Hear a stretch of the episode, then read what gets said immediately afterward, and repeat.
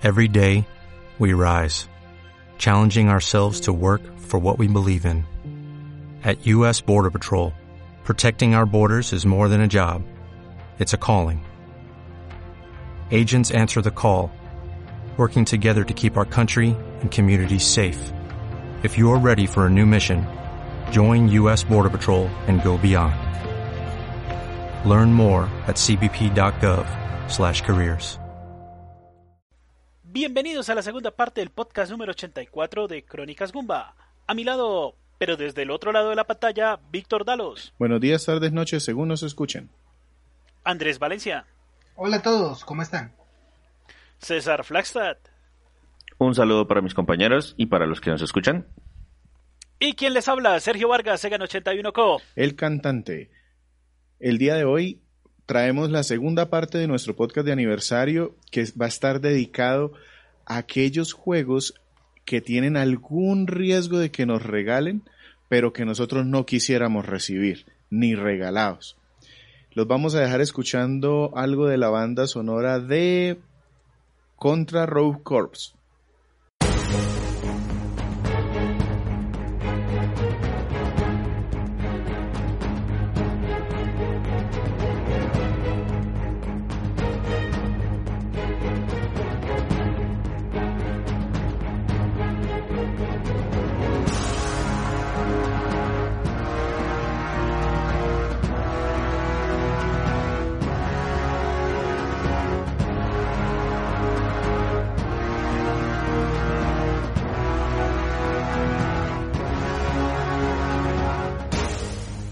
Listo. Esta segunda parte, como, como ustedes de pronto han escuchado en, en aniversarios anteriores, normalmente en el mes de septiembre nosotros nos tomamos una licencia y no grabamos sobre juegos, sino que escogemos algún tema y empezamos a hablar desde nuestra perspectiva un poquito más para compartir, como para celebrar. En esta ocasión, como ya les anticipaba, vamos a hablar de juegos. El título dice que ni regalados. ¿Cómo describimos eso, César? Bueno, eso se remonta un poquito a las clasificaciones que tenemos dentro del juez Gumba. Nosotros tenemos un sistema de calificación cualitativo, además del cuantitativo. O sea, de hecho le damos prioridad a esa calificación en palabras que al número. Y eso viene desde las reseñas escritas. Entonces nuestro, nuestro sistema arranca en la parte más alta con los juegos que son indispensables, luego los juegos que vienen que son comparables e incluso a precio completo vale la pena. Exacto. Luego vienen los alquilables, que esa es una remembranza de la época en la que uno podía ir y alquilarlo por un fin de semana. En este caso, pues se, ha vuelto más como, oiga, si lo consiguen barato, un segundazo, una cosa por el estilo, denle una oportunidad. Luego vienen los que recibimos solo regalados, o sea, que si alguien nos hace el favor y tome muchachos que, que este juego que ay, ay, gracias, que tan amable, pero pues yo yo por mi cuenta no lo hubiera yo exacto, yo por mi cuenta no lo hubiera adquirido. Ni muy barato, sí. Y viene una última clasificación que son ni regalados. La verdad en esa clasificación son los que nos dan y, y cuando nos damos no podemos evitar arrugar la cara de la decepción. Sí, y la verdad de esos juegos de ni regalados ya es tan difícil encontrar títulos en el mercado, no era como en la época del, de la NES y de la, de la Super Nintendo, de la Genesis, del Master System, que salían unos bodrios impresionantes que la gente los compraba por la carátula y terminaban siendo un desastre. Ya no es tan fácil que nos aparezcan. Y pues nosotros también somos consumidores más informados, entonces cuando venimos al podcast cuando les presentamos un juego fue porque ya lo compramos sabiendo que era regular, pero por ejemplo es de nuestro género, de nuestro gusto. Entonces nos dimos cuenta que no hablamos muy seguido de este tipo de juegos que son más bien en la parte baja de la escala, precisamente porque nosotros mismos no los, no los compramos o no los alquilamos. Y esta era la oportunidad para hablar de esos títulos que, Dios mío, solo regalados o ni regalados. Entonces aquí vamos a empezar con una ronda. Cada uno de nosotros trajo tres juegos de los que por algún motivo tiene algún riesgo de que alguien se los llegue a regalar, bien sea porque es de un género que acostumbra o de algún, alguna franquicia que normalmente em, lo ven jugando y de pronto cae que alguien se lo regale. Eh, vamos a empezar entonces con, voy a elegir yo, empecemos con César y vamos, yo les voy diciendo y va cada uno nombrando un jueguito y vamos dando rondas. Bueno, el primer juego que yo elegí es The Amazing Spider-Man 2. Es un juego que salió para PC, Wii U, PlayStation 3, PlayStation 4, Xbox 360, Xbox One y otras en abril del 2014. Hay demasiados frentes para que se lo regalen. Hay varias opciones para que termine uno con ese juego en la colección. Fue desarrollado por Vinox y publicado por Activision y fue el último juego del personaje que esta compañía sacó al mercado antes de perder la licencia. ¿Por qué existe la remota posibilidad de que me lo regalen? Primero, porque ya le hicimos un podcast. eh, si lo quieren escuchar, fue el podcast número 79, cuarta parte de mayo del 2020. Y si lo escuchan, se darán cuenta que el juego, el original, el Amazing Spider-Man 1, no era tan malo. Era uno de esos juegos que está en el rango mediano de la escala, en los alquilables. Eso de que si me gusta el personaje. Y pues jugué ese, jugué Marvel Spider-Man, eh, me gustan los mundos abiertos, me gustan los cómics, entonces existe una pequeña posibilidad de que alguien se apiade de mí y decida regalarme The Amazing Spider-Man 2. A echarle la, la pista bien. Pero ojalá nunca, nunca, nunca suceda porque el juego es terrible. Se los describo brevemente.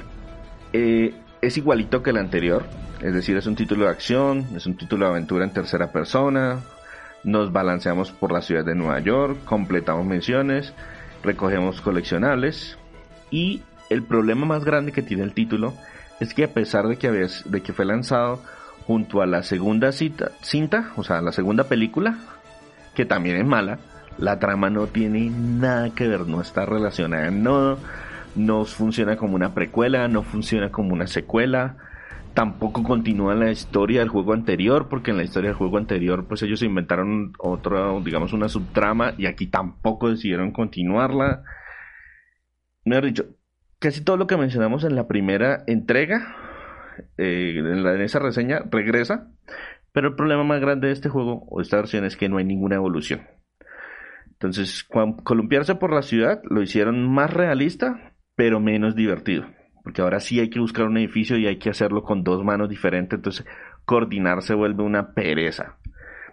Eh, hay varias misiones en espacios cerrados y si se acuerda que les mencionaba que la cámara no funcionaba bien en la anterior, en este es un desastre, se le pega a uno, uno no ve para dónde tiene que avanzar y hay muchas más de esas misiones con los problemas de cámara que ya venían. Las peleas son igual de tontas, es decir, es piche, es piche, es botones y mucho más repetitivas porque también hay mucho más combates para hacerlo un poquito más largo. Visualmente tampoco hay mejoras sustanciales. Les mencionaba que esto salió en las dos generaciones de consolas, es decir, PS3 y PS4. La versión de PS4 no tiene prácticamente ninguna mejora gráfica y de hecho la versión de PS3 se queda mucho en cuanto al frame rate, se pierden texturas y el otro problema grande es que hay un montón de bugs, enemigos que se traban, eh, cosas que atraviesan paredes, eh, se cae uno del universo, de, de, del, terreno conocido, uno puede seguir. Y el otro problema grande es que tiene muchos de esos bugs que traban el juego. De esos que eh, yo vi uno, vi varios en, las, en, en, en, los videos en que un enemigo se queda en una posición invencible. Un jefe, por ejemplo, se queda en una de esas posiciones en las que es invencible y no se sale de ahí, no importa si usted hace, no lo ataca, se queda ahí atrapado en esa posición y no hay nada que hacer excepto detener y volver a empezar la misión desde cero. Eh, pero lo que le escucho es que ese es uno de, por, de si se lo regalan, pero nada más. O no, sí, aún. exacto. Sí, exacto. Pero es, es definitivamente un desastre de juego, o sea, no mejoran absolutamente nada.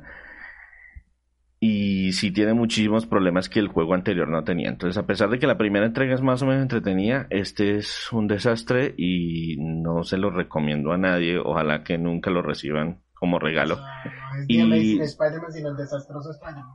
Sí. Todos. Listo. Pasémonos entonces con don Sergio.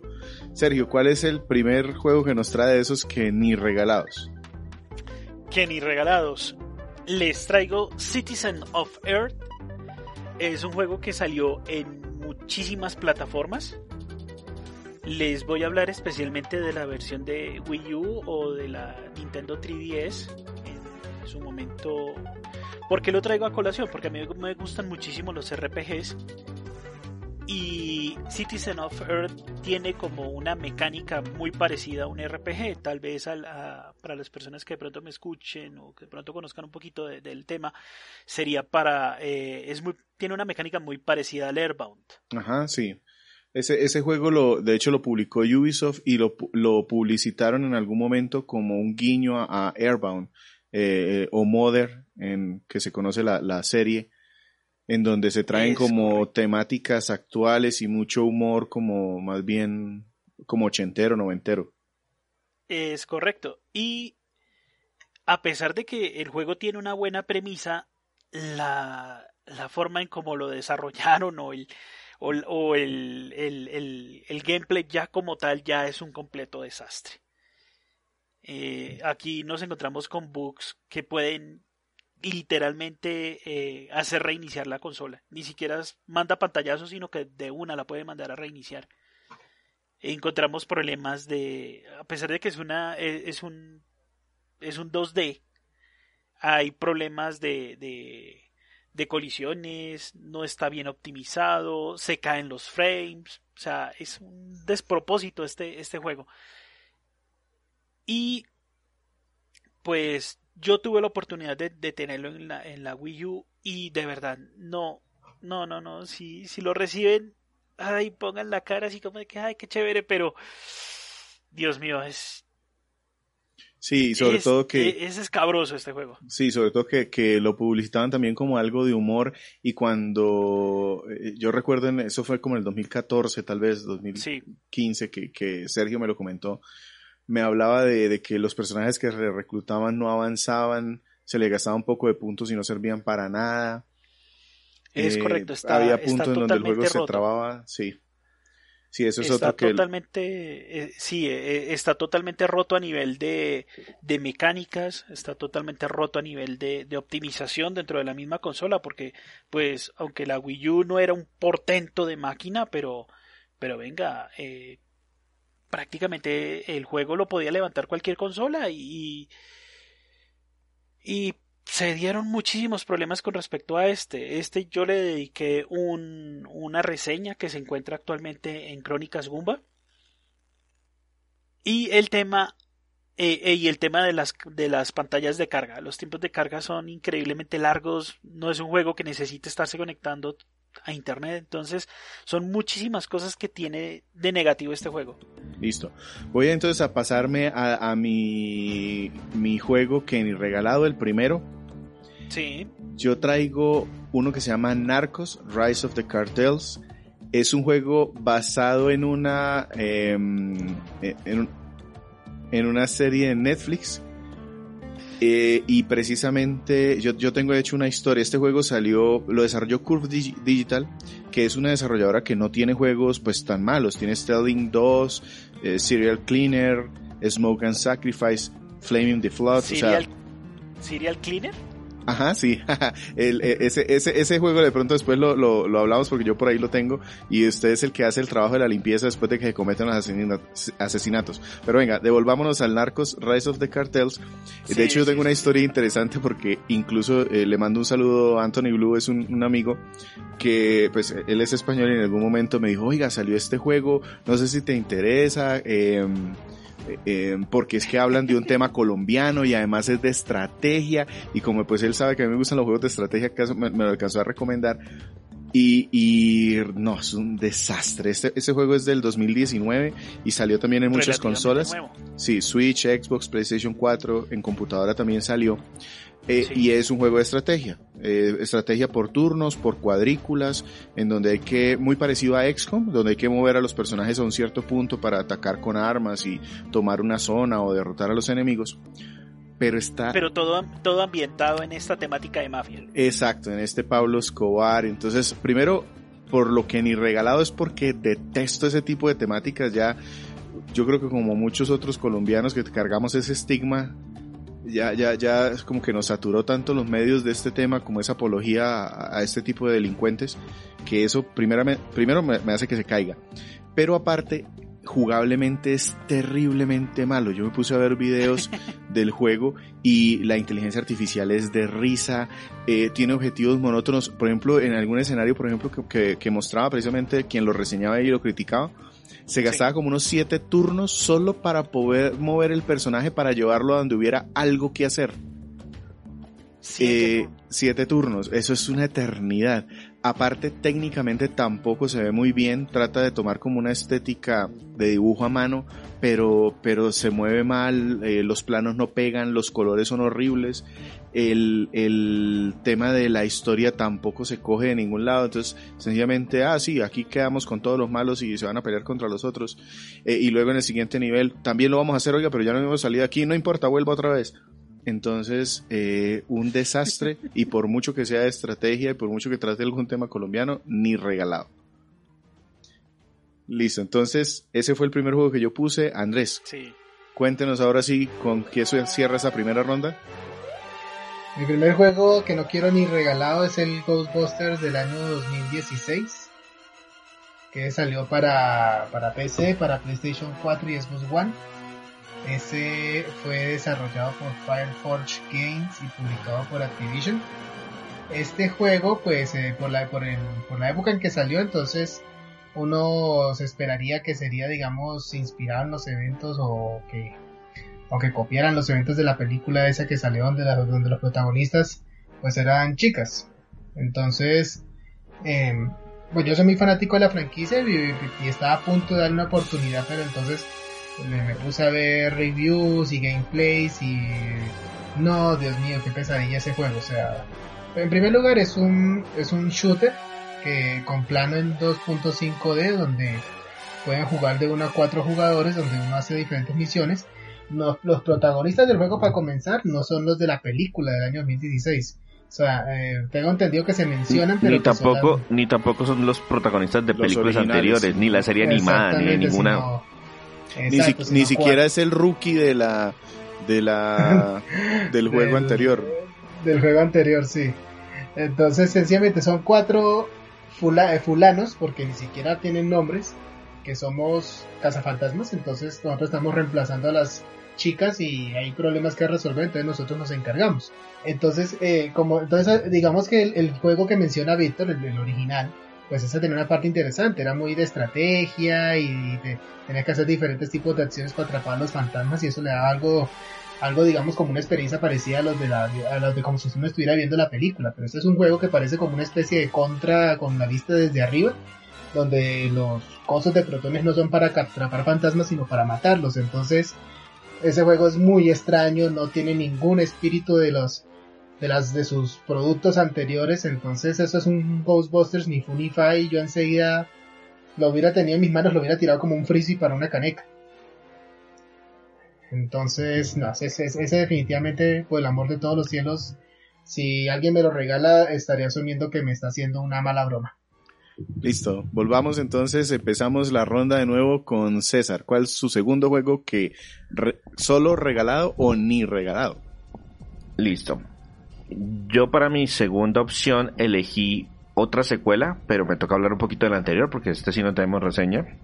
El juego se llama Homefront The Revolution. Salió para PC, PlayStation 4, Xbox One en mayo del 2016. Fue desarrollado por Buster Studios y publicado por Deep Silver. Después de un complejo y tortuoso proceso de adquisición de activos por diversas compañías. Les voy a hablar entonces un un poquito para que vean el potencial que tenía la franquicia y cómo se fue muy para el carajo con este juego. El original se llama solamente Homefront, es un título de disparos en primera persona que se publicó en el 2011 por THQ y de ahí viene el tema de la adquisición de, de activos porque esas franquicias que le pertenecían a THQ se rifaron al mejor postor cuando hubo la quiebra. La historia de este juego sucede en una línea temporal diferente donde Corea es reunificado por Kim Jong-un y se convierte en una potencia mundial. Una serie de eventos entre el 2015 y el 2025 permiten que la nación termine invadiendo a los Estados Unidos y nuestra misión en ese juego era apoyar la resistencia para montar una contraofensiva. El juego era bastante competente, el original, el de 2011. Y hasta entretenido en cierto punto. Te deja un final abierto como para una continuación. Apenas cerraron el desarrollo de ese juego, THQ empezó a trabajar en la continuación, en la segunda entrega, que se convertiría finalmente en este de, Revolution. Pero eso cambió de manos, cambió de motores gráficos, cambió de todo y finalmente terminaron haciendo una continuación slash reinicio de la franquicia. Y el problema más grande de esta segunda, de esta segunda entrega es que el juego ya no es divertido. La trama pues desaprovecha todo ese trasfondo que les estoy explicando de que la invasión de Corea para los Estados Unidos y todo eso. Las misiones son repetitivas al cansancio, siempre es la misma mecánica. Vaya, destruya, vaya, mate, vaya, destruya, vaya, mate, vaya, destruya. Y son 15 horas de, hacer exactamente lo mismo. Las misiones, eh, bueno, repetitivas. Las actuaciones de los personajes son tontas y no sé si es culpa de los actores de voz o de los diálogos, pero son súper clichés, súper planos. Los puntos de chequeo están mal ubicados. El modo que, de multijugador que le agregaron es básico. O sea, tiene como quien dice, miren, si tenemos multijugador. Son seis misiones y nunca van a progresar nada más, pero tenemos. Y adicionalmente, pues como muchos otros de estos juegos, tiene muchos errores técnicos. Enemigos que aparecen y desaparecen de la nada. Las armas que se giran, termina usted disparando por el proveedor. Eh, hay problemas en el, en el, algoritmo de enrutamiento de los, de los aliados y los enemigos. Entonces los tengo de frente, pero ellos tratan de flanquearme dándole la vuelta a la cuadra. Y, eso no tiene ningún sentido. Entonces el juego se siente tor tonto, torpe. Es de verdad muy malo tengo entendido que la versión de PC ustedes lo pueden recibir regalado sin mucho problema, pero las de consolas ni regalado. Listo. Entonces volvamos a Sergio. El segundo juego. El segundo juego sería Duke Nukem Forever. Es un juego del 2011. Es un juego que para los que eh, fuimos adolescentes en, la, en los años 90, pues nos entretuvimos muchísimo con la franquicia, por decirlo de alguna manera, era tener su, sus 4 o 5 disquetes en los cuales uno podía instalar este juego en las computadoras donde uno pudiera.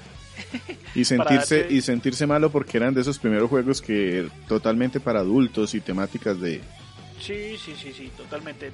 y, el personaje era un macho machote y hacía chistes un poquito pasados de tono, y... y habían strippers en el, en, el, en el videojuego y bueno.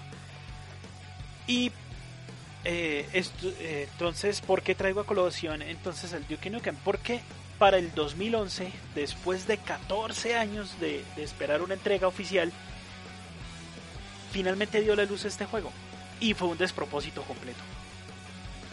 Digamos que ya el timing del, ya el tiempo del juego ya había pasado, ya no se podía repetir la misma fórmula de, ser el macho machote en esta, en esta, digamos en 14 años después, porque pues ya obviamente los chistes no son los mismos, no aplican los mismos.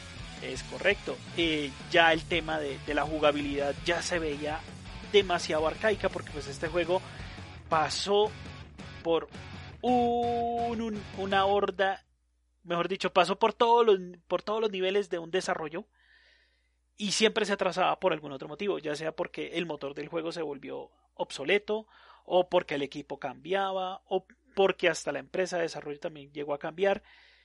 Y ya cuando se entregó el producto final, pues sí, chévere, pero esto ya no es válido, o sea, esto ya no aplica, el juego tiene muchas fallas, tanto a nivel narrativo como a nivel de jugabilidad.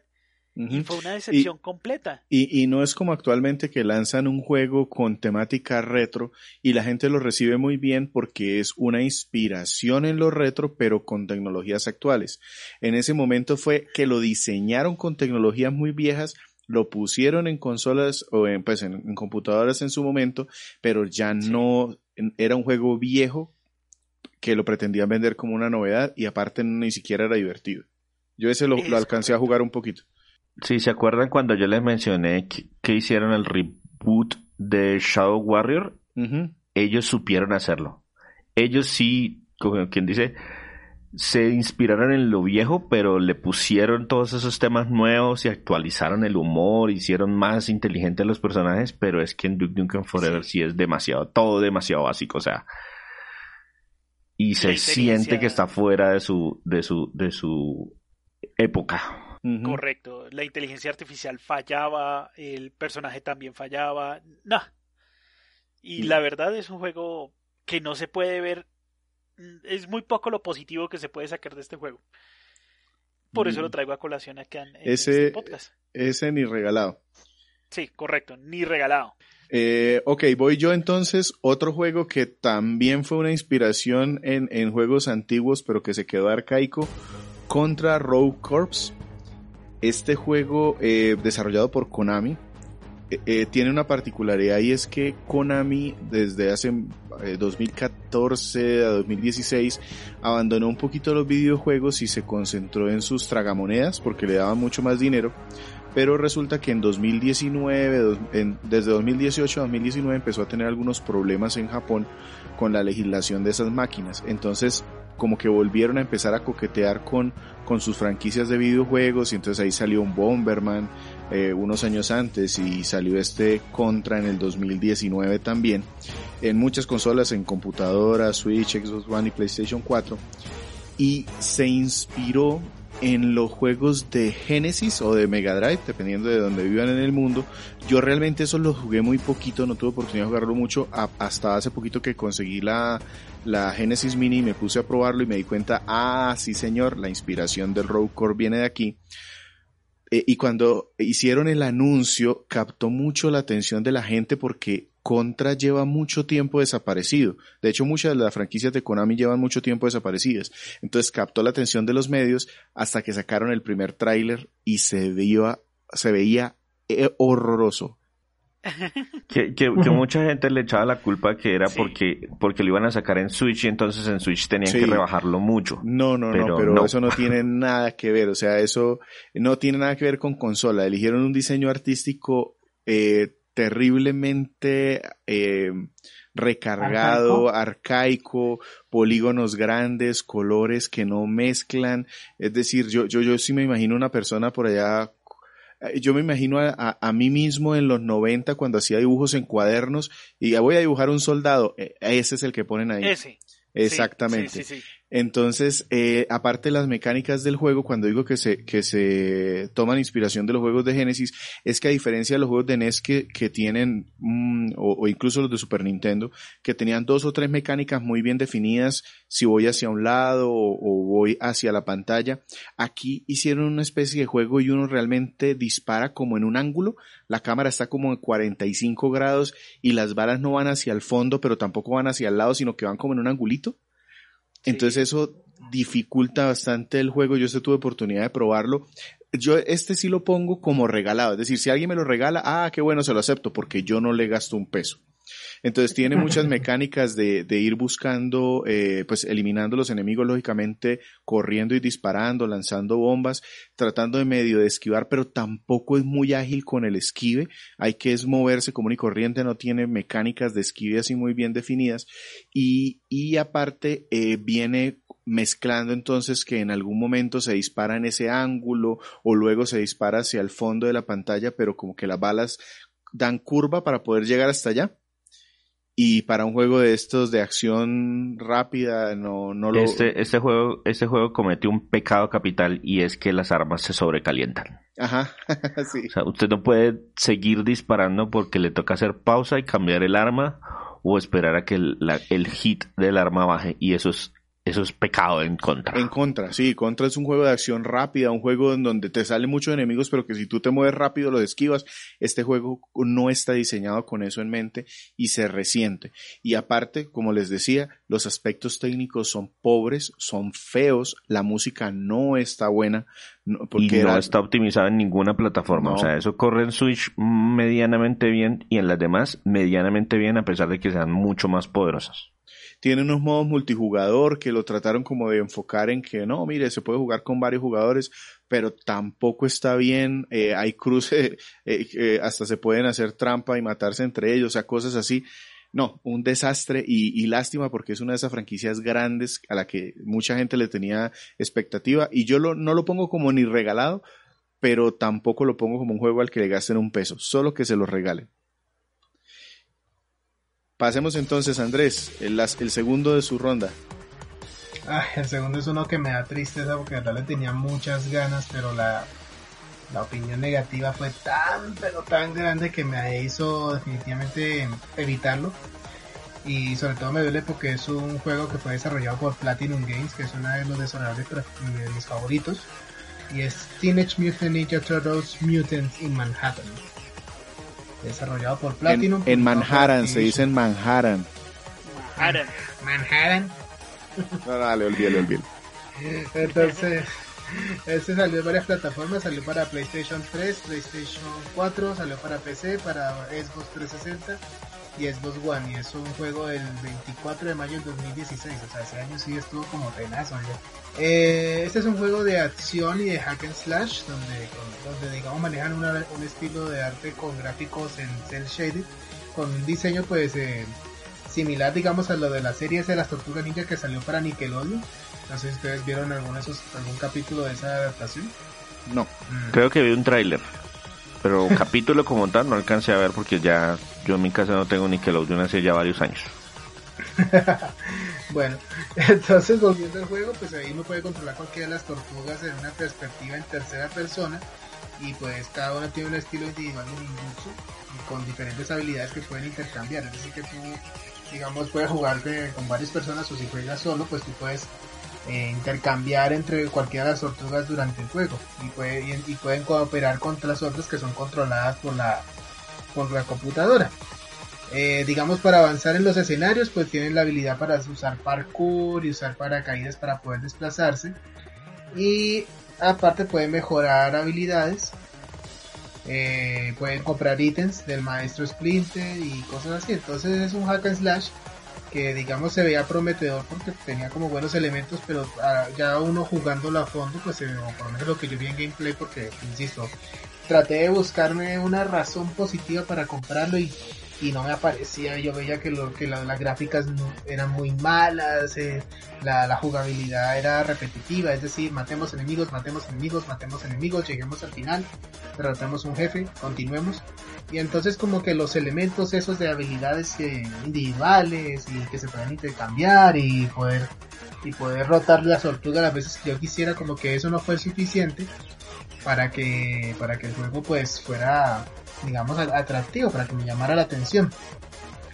Eh, aparte, es un juego bastante corto. O sea que si a eso le sumamos la repetitividad, o sea, eso es una cosa que, que mata, mata completamente. Porque digamos que los juegos de las tortugas no se caracterizan por ser largos, pero por lo menos si tienen un buen nivel de acción y digamos de variedad en algunos factores, pues así es como sobreviven. Pero, pero aquí, digamos, no, creo que todo fue muy mal implementado. Y eso creo que fue lo que al final me alejó de, conseguir el juego. Y no, hasta, hasta ahí no, no, no. Y eso que soy también muy fanático de la franquicia y, yo, me imagino que el juego fue diseñado fue para ellos y sin embargo a mí no me alcanza, eh, reitero, no me alcanza a llamar. Listo, vámonos entonces con César, el último juego de la noche de los que regalados o ni regalados. Bueno, el último juego que seleccioné es uno un poquito más reciente, es un título que se llama Those Who Remain, que salió para PC, PlayStation 4, Xbox One. Y en teoría hay una versión que va a salir en Switch, pero pues la verdad como que desapareció después de estas primeras reseñas muy muy negativas que se lanzó el 28 de mayo del 2020. Eh, fue desarrollado por una empresa que se llama Camel 101 y publicado por una compañía que se llama eh, Wired Productions. Si no lo conocen, pues es un juego de terror y suspenso en primera persona que se veía cuando lo mostraron los primeros trailers en el 2018 bastante atmosférico con una de esas eh, tramas que lo atrapan a uno y lo jalan hasta que se vea usted todo toda la historia eh, de un protagonista que iba a romper con su ¿cómo se llama? Con su amante en un motel, pero al llegar al motel eh, tiene que cruzar un pueblo y el pueblo se llama Dormont y hay que eh, explorarlo a pie y, irse encontrando y hay como posesiones, o sea, se ve muy, se ve muy, muy, muy, muy interesante. Lamentablemente, pues el resultado final es un pequeño desastre. El, como les comentaba, los eventos suceden en un pueblito. Ese pueblito, en realidad, si usted lo analiza, no se siente como un sitio real, sino como una serie de escenarios.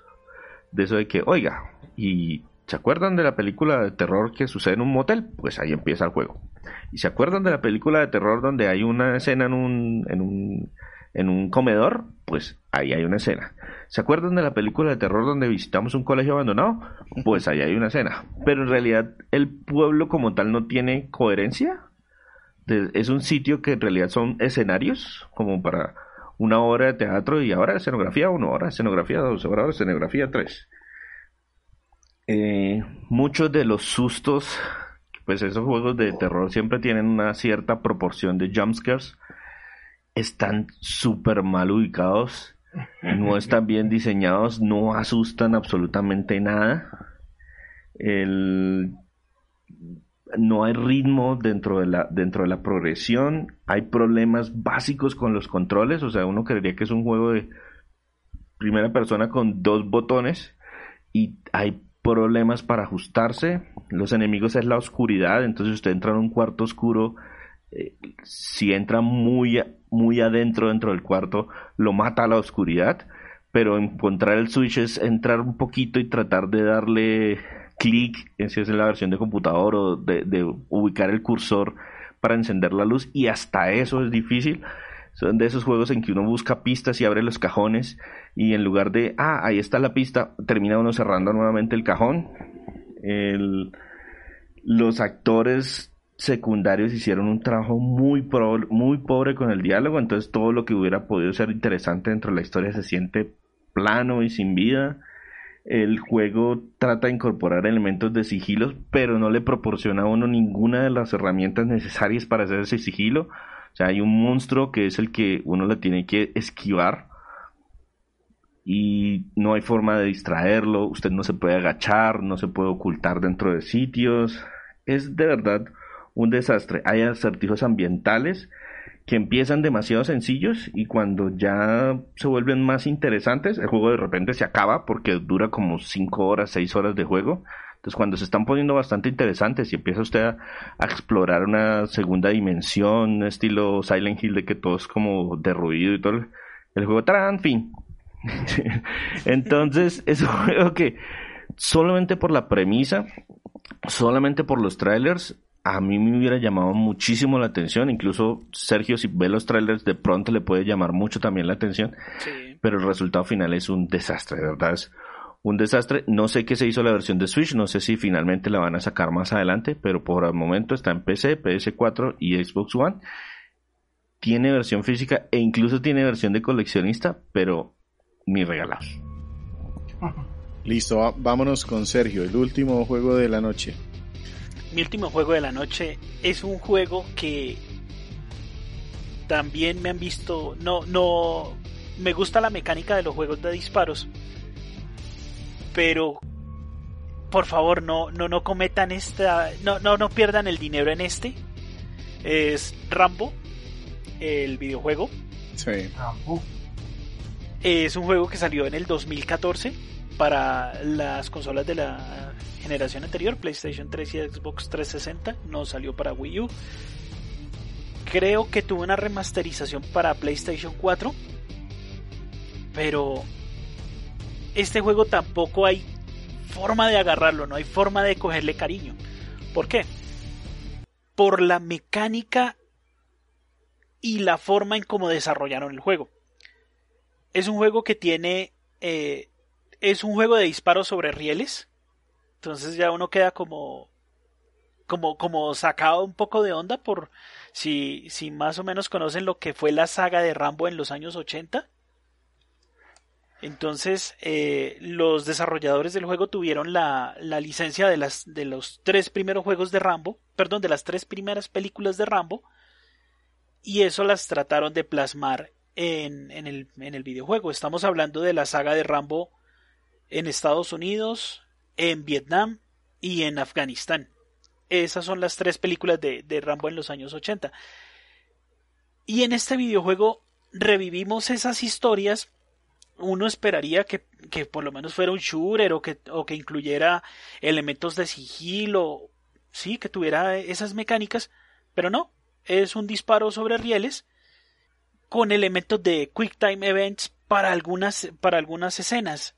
Y eso rompe un poco lo que sería Rambo, en el sentido de que está totalmente mal implementado. Las texturas son horribles, lo, la inteligencia artificial del juego es pésima, se traban.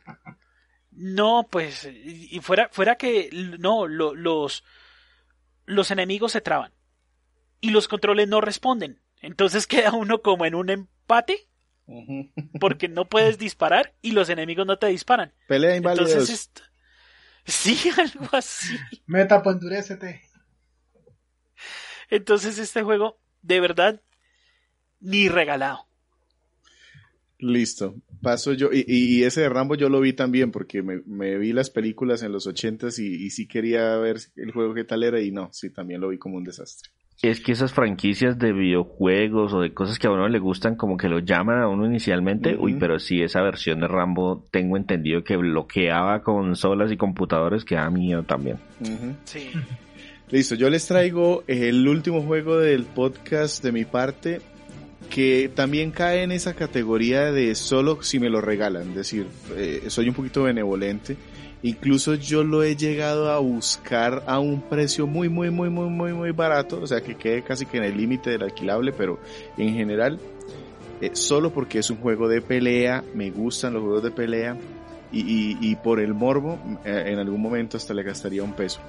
Salió en, se llama Fight of Gods, eh, salió en 2019 desde eh, 2017 está en, PC y en consolas ha salido entre el 2018 y 2019 para PlayStation 4 y Switch. Y la premisa del juego es que dioses y espíritus mitológicos, eh, Anubis por ejemplo, eh, Jesucristo con utilizando pedazos de la cruz como si fueran tonfas, Em, está Moisés por algún motivo, está Buda, eh, bueno, hay un montón de, de, seres de este, de este eh, personajes. Figuras religiosas importantes. Eh, no se atrevieron a meter a Mahoma por, porque pues también los desarrolladores valoran su integridad. El caso es que el caso es que esto, este juego se supone que es que estas grandes figuras religiosas están enfrentándose en un juego de pelea 2D a pata y puño para salvar al mundo. La premisa a mí me parece graciosa, pero cuando ya ves el juego en acción, no es tan bonito. Entonces, gráficamente, se mueve, sí es muy fluido, se mueve a 60 cuadros por segundo, que es algo casi que obligatorio en la mayoría de juegos de pelea, pero técnicamente no es bonito, los escenarios son poco inspirados, no tiene mucha variedad de mecánicas, es más realmente aprovecharse de ese morbo, de, de la temática que utiliza, más que en las mecánicas de juego o en la profundidad del mismo. Entonces yo lo digo, me llama la atención porque es un juego de peleas, la premisa me parece interesante, pero el juego no vale la pena para gastarle un peso. Entonces, eh, no lo describo mucho más porque pues es, lo, lo, mejor que puedo decir es que Jesucristo tiene el poder de la Santa Cruz y el Espíritu Santo eh, y lo lanza y con eso derrota a Buda sentado sobre su nube. Ay, Dios mío. Literalmente, ay, Dios mío. sí. Listo. Y terminemos entonces con Andrés, con esos juegos que ni regalados. Yo voy a hacer es un servicio social, sobre todo a todos esos jugadores que les gustan, digamos, eh, probar adaptaciones de, de, franquicias de anime. Les voy a hablar de un juego que, Dios mío, este es este es Touhou Genso Rondo Bullet Ballet. Yo pensaba hacerle un podcast, pero es tan malo que creo que en 5 minutos podemos salir del juego. Entonces, eh, eh, Touhou es una franquicia de, anime de las chicas lolis, así todas bonitas, y pero que uno no les encuentra la historia ni por el chira si le salen y salen diversos juegos metiendo a esas chicas sin una trama fija, entonces eso es como que todas mañana esas chicas metémosle cualquier género y bandense. Y en este caso, en este juego que es del año 2016, desarrollado por Mediascape y Q-Type y que fue distribuido por NIS América, es un juego que combina acción, shooter y algo de elementos de pelea. Entonces, ¿qué onda con este juego? En este juego resulta que están ocho chicas que no sé, no les entendí la historia, no las relacioné con nada. Mm, y cuando uno se metía a leer los, las biografías, eso era como tres pantallas de información que uno no entendía nada. Esta chica viene del reino de tal fulanito que tiene sus pasatiempos tales y ¿qué? En fin. Entonces uno comienza con el tutorial donde el juego te muestra que es un shooter en perspectiva eh, desde arriba, donde tú el objetivo es derrotar a tu oponente con disminuir sus, su barra de vida hasta, hasta cero usando diferentes tipos de disparos, o sea, cada personaje tiene sus mismos, sus diferentes estilos de, de combate, pero básicamente el tema es que yo tengo que usar mis disparos para derrotarte. Entonces, eh, cada jugador tiene una especie de área peleando en unos escenarios que están constantemente rotando donde no le coges detalle ni sabes por qué estás ahí.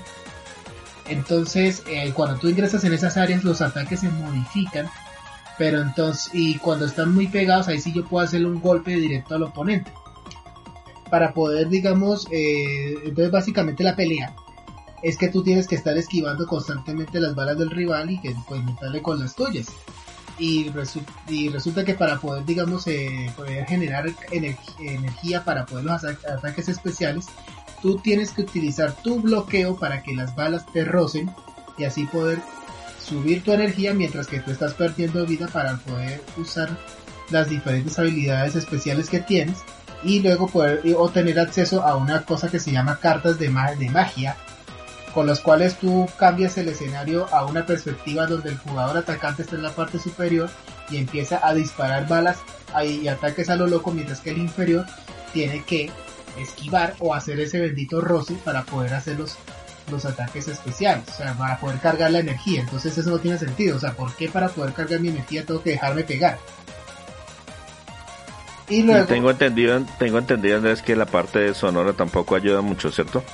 Exacto, exacto. Yo esperaba listo. Bueno, la, parte visual está, está muy regular, entonces esperemos que de pronto hayan unas tonadas movidas de este tipo de juegos o, o por lo menos que, que las chicas hablen, pero no, no hay palabras, no hay, no hay, o sea, no hay diálogos, eh, la música es demasiado pasiva para este tipo de juegos. Entonces, y encima la curva de dificultad es un absurdo. O sea, tú comienzas primeras dos peleas y son muy fáciles, luego la tercera y cuarta son muy difíciles, luego la quinta es fácil, o sea, y, y es tan difícil que toca varios intentos y es demasiado frustrante.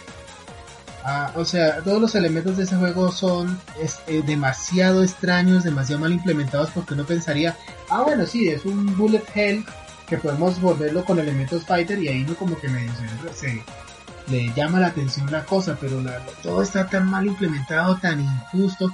Encima cuando estás disparando y tú ni siquiera te das cuenta en qué momento te golpearon las balas, tú solamente te das cuenta que te conectaban para cargar energía porque hacían un timbrecito en, el contacto entre tu defensa y, los disparos y, y, ya, pero tú luego tú comenzabas la pelea y luego mira, volteabas un momentico la mirada para ver cuánta energía te queda y tú miras y en qué momento me golpearon.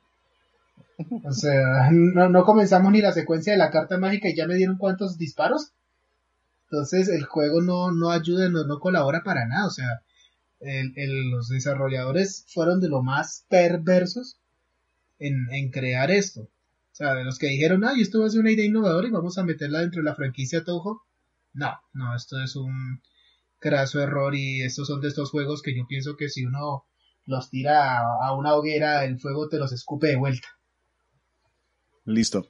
Entonces, con esto les presentamos a 12 juegos que, de los que normalmente no hablamos. Nosotros tratamos de gastar tiempo en juegos que nos hayan gustado o que si, si tienen algún problemita, pues por lo menos exponerlos y habrá alguien a quien de pronto le llama la atención.